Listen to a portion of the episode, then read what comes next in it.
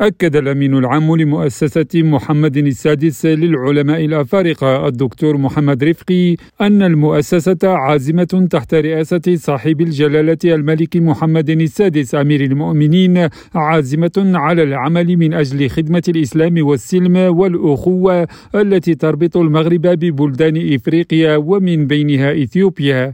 وأبرز الدكتور رفقي خلال حفل نظمته مؤسسة محمد السادس للعلماء الأفارقة بمناسبة اختتام النسخة الرابعة من المسابقة الوطنية لحفظ وتلاوة وتجويد القرآن الكريم التي نظمها فرع المؤسسة في إثيوبيا بالعاصمة أديس أبيبا.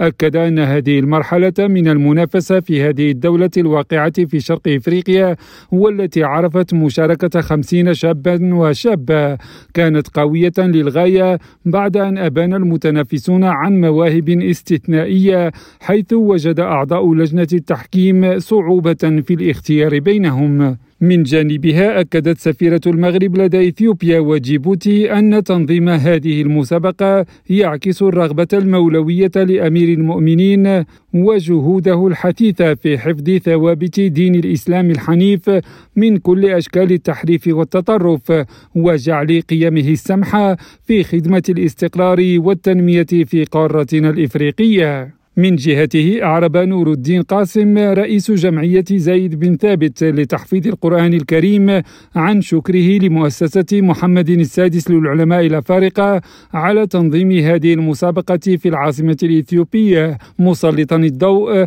على المشاركة الواسعة للشباب الإثيوبي والحضور الكبير للفتيات في هذه المسابقة الكبرى. حكيم ناظر راديو نيروبي.